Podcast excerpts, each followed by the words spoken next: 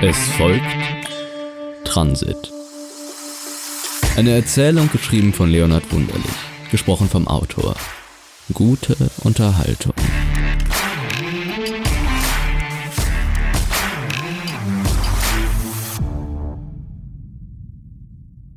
Es war spät geworden. Mit dem fortschreitenden Untergang der Sonne hatte sich die Luft auf knapp über 0 Grad abgekühlt und der Himmel lag schwarz über dem Neubaugebiet. Britt hatte sich nach ihrer Yogastunde mit ihrer Kursfreundin Tanja verquatscht. Die beiden hatten beschlossen, noch auf eine Weinschorle in ein kleines Bistro nahe ihren Kursräumen zu gehen. Aus der einen wurden zwei, als Britt erschrocken einfiel, dass sie nach Hause müsse, um noch diesen Abend etwas Dringendes zu erledigen. Tanja war nicht böse gewesen, auch nach Hause zu gehen. Schließlich musste auch sie am nächsten Tag zu ihrer Arbeit in die Kinderbetreuungsstätte am Stadtpark. Doch jetzt, als Britt von der Bahnhaltestelle aus in die Straße in Richtung des Kreisverkehrs einschlug, konnte sie sich partout nicht mehr daran erinnern, was es gewesen war, das sie noch so dringend hatte erledigen müssen. Sie bog über den Kreisverkehr in die zweite Abfahrt ein. Die Straße war für 22 Uhr noch ungewöhnlich stark befahren. Der Wille, sich zu erinnern, verließ sie nicht.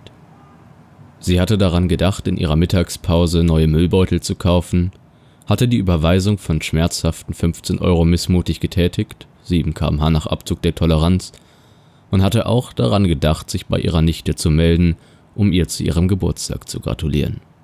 Sie konnte sich nicht entsinnen. Ein Ford Transit sauste an ihr vorbei und besudelte dabei ihren magentafarbenen Juterock so ein Ärgernis. Die Pfützen von Regenwasser hatten sich weitläufig in der Straßenrinne gesammelt. Ein Gullideckel musste nicht weit von hier hochgekommen sein und boten eine ausreichende Menge von kühlem Nass, um einen vorbeigehenden, einsamen Fußgänger in einen Schwall von Nässe zu hüllen, brauste ein Wagen mit ausreichender Geschwindigkeit an jenem vorbei. Vor Schreck fuhr Britt zusammen, schloss die Augen, als die Räder des Transporters das Wasser mit einem scharfen Zischen zu allen Seiten auseinanderstieben ließen, doch die Dunkelheit, die Blindheit, in der sie sich wiederfand, ängstigte sie weit mehr als die Feuchtigkeit. Dem Transit folgte ein Transporter nach, diesem ein Kleinlaster, dann ein Van mit ausgebauten Rücksitzen. Obwohl Britt sich weiter von der Hauptstraße ihrer Haltestelle entfernte, und viel mehr in das Neubaugebiet in Richtung ihres Zuhauses steuerte, war die Straße gut befahren, an der sie lief. Ungewöhnlich. Die Frau wich hastig zurück, eineinhalb Meter weg von der Straße, als sie die Scheinwerfer eines Autos in eiliger Geschwindigkeit hinter sich auf der nassen Straße reflektieren sah. Es schien derselbe Transit von zuvor, den sie eben schon einmal gesehen hatte zu sein. Merkwürdig. Doch wie viele Wagen dieses Modells wären wohl auf deutschen Straßen unterwegs? Trotz des zügigen Tempos konnte Britt auf der Heckscheibe des Wagens einen Sticker, ein Bild erkennen, welches auf jene geklebt worden sein musste. Mit feinen, dunklen Strichen war eine Frau aufgezeichnet, die vor ihrem Schminkspiegel saß. Sie sah sich in jenem an. Dann war der Wagen zu weit entfernt, als dass Britt noch weiteres hätte beobachten können, Sie versuchte, sich so gut es ging auf die Abbildung zu konzentrieren. Sie verspürte einen heftigen Schmerz an ihrem rechten Schienbein. Britt kreischte unterdrückt auf und fluchte. Gleichzeitig wandte sie ihren Körper zur Seite, um der Quelle des Schmerzes ausweichen zu können. Während sie so konzentriert dem Wagen nachgeschaut hatte, waren ihre Blicke von dem Bürgersteig, den sie beschritt, abgewichen und waren nicht einmal auf diesen zurückgekehrt. Während sie den Blick auf die Straße zu ihrer Linken gerichtet hatte, war sie gegen einen alten Lattenrost, welches quer auf ihrem Weg kreuzend seinen Platz gefunden hatte, gelaufen. Irgendjemand hatte ihn einfach dort abgelegt, auch auf die Gefahr hin, dass jemand, das Brit in diesen hineintreten, sich verfangen könnte, wie ein Fisch in einem Netz. Die Erkenntnis durchfuhr sie schlagartig und es fielen tausend Ketten von ihr ab. Sie wusste, an was sie sich vergeblich zu erinnern versucht hatte, weswegen sie sich verfrüht von ihrer Verabredung verabschiedet und was sie auf dem Heimweg so sehr geplagt hatte. In ihrem Keller stand ein alter Sessel. Diesen hatte sie auf die Straße zu tragen beabsichtigt, sodass die Müllabfuhr den Sperrmüll diese Nacht einsammeln und entsorgen können würde. Es war ein grässlicher Sessel, so eine Geschmacksverirrung ihrer Mutter zum Einzug in ihre erste eigene Wohnung, der nun auch schon einige Jahre zurücklag. Nun, in dem Neubau würde sie ihn nicht länger benötigen, würde sie einen Teufel tun, den überteuerten Platz in ihrer Wohnung von diesem Scheusal einnehmen zu lassen.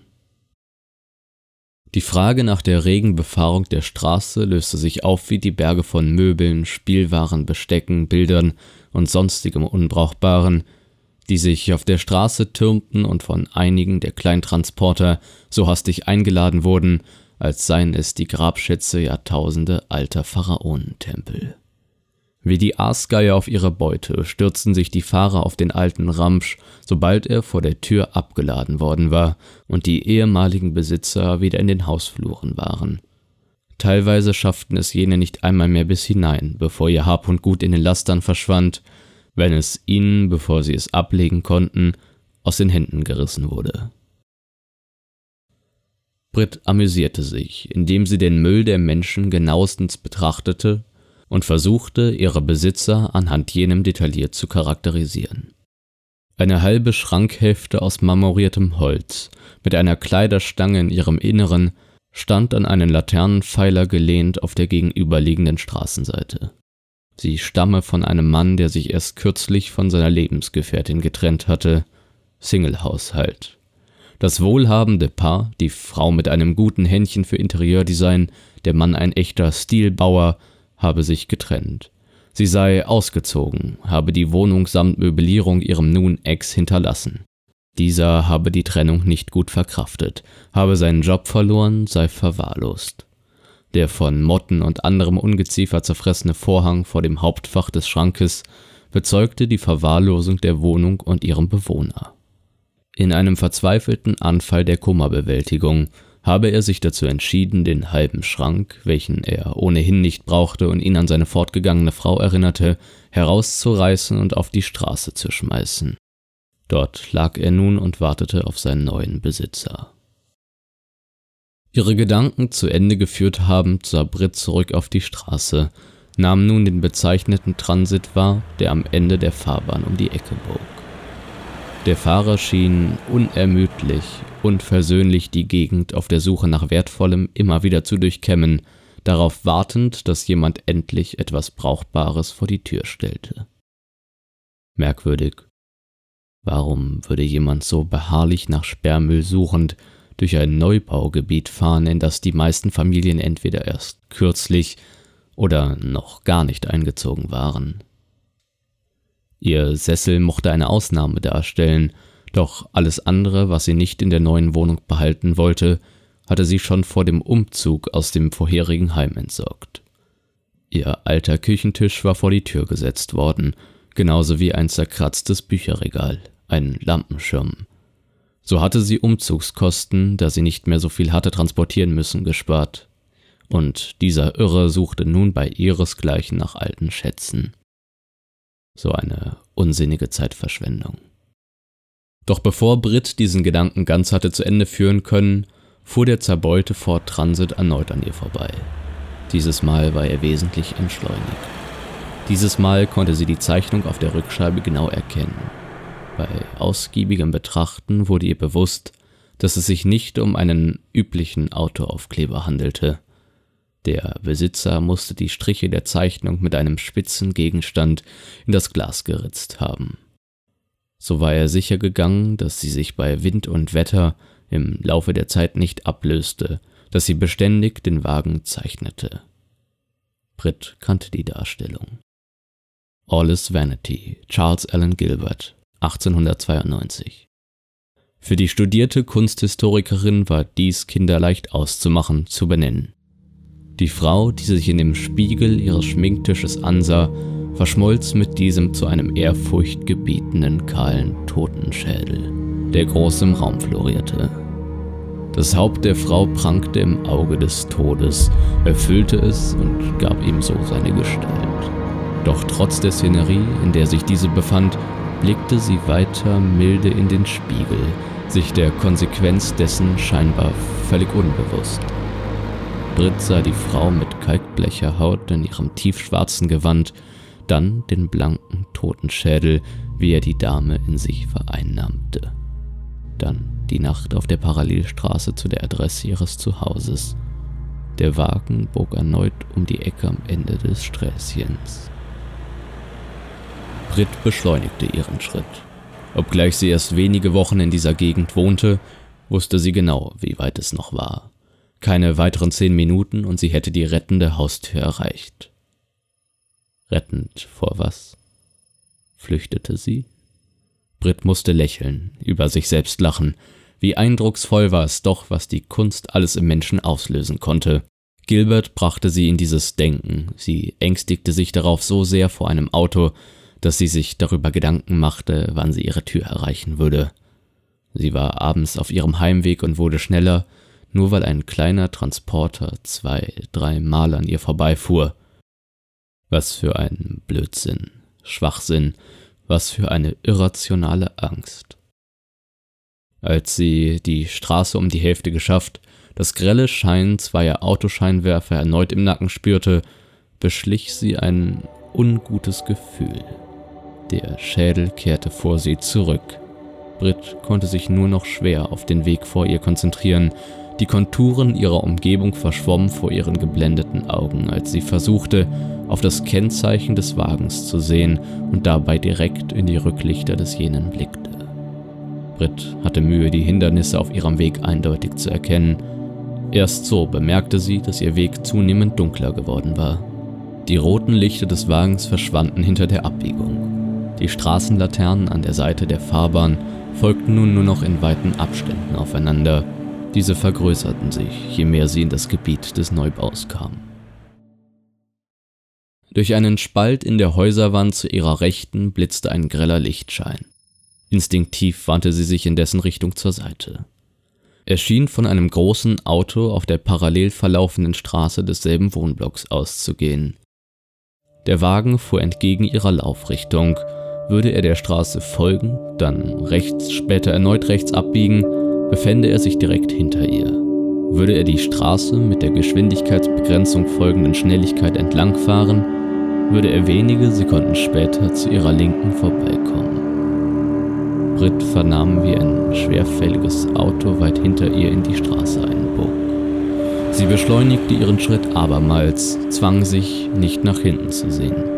Sie fixierte den Ausgang der Straße fest mit ihren Augen und lief schnurstracks, entschlossen kämpferisch auf diesen zu. Die Motorengeräusche verhielten sich ruhig in ihrem Rücken. Sie bekam es mit der Angst zu tun und eilte nun noch zügiger dem nur noch wenige hundert Meter entfernten Zuhause entgegen. Der Wagen rührte leise hinter ihr wie eine lauernde Raubkatze. Er pirschte sich langsam an ihren Rücken heran gerade so laut, dass sie nicht schreiend davonlief und Aufmerksamkeit erregte, wenn auch die Straße mittlerweile so leer war, dass es fraglich wäre, ob sie jemand hören würde.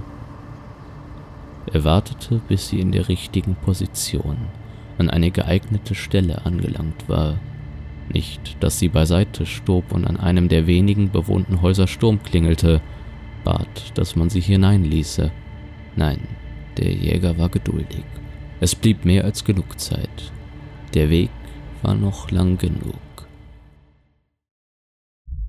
Britt spürte, wie ihr Herz heftig in ihrer Brust bebte. Sie spürte, dass sie ihrem Verfolger ausgeliefert war.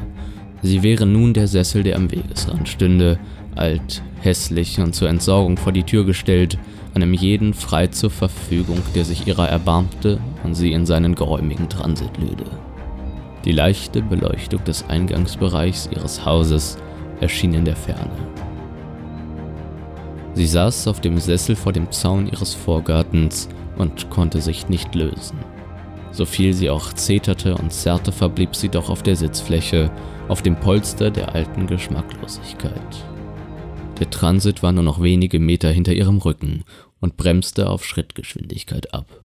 Sie würde nicht wagen, sich umzusehen, durch die Frontscheibe auf den Fahrersitz zu blicken. Der Schrottsammler evaluierte die alten Sitzmöbel. Eigentlich war es gar nicht so übel. Eigentlich hatte er nur das Möbel gewollt, doch wenn nun schon einmal die Frau darauf saß und sich partout nicht entfernen wollte, man musste nehmen, was man kriegen konnte. Das hier war kein Möbelgeschäft. Nein, viel besser. Hier bekam man nicht nur die Ware umsonst, auch wäre man auf dem Heimweg nicht mehr so allein. Man lüde nicht nur Holz und Stoff in den Wagen, man bekäme die hübsche Verkäuferin gleich mit dazu. Schwer keuchend erreichte Britt das Gartentürchen. Die Frau stand kurz vor ihrer Haustür. Der Wagen hielt. Türen öffneten sich.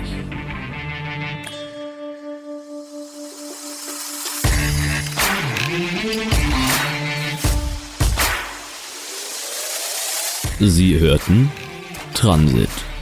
Eine Erzählung geschrieben von Leonhard Wunderlich, gesprochen vom Autor. Eine Toxiety-Produktion. Zusatzinformationen finden Sie in den Show Notes. Sollte Ihnen das Gehörte gefallen haben und Sie haben nun Lust auf mehr, folgen Sie uns doch, um nichts mehr zu verpassen.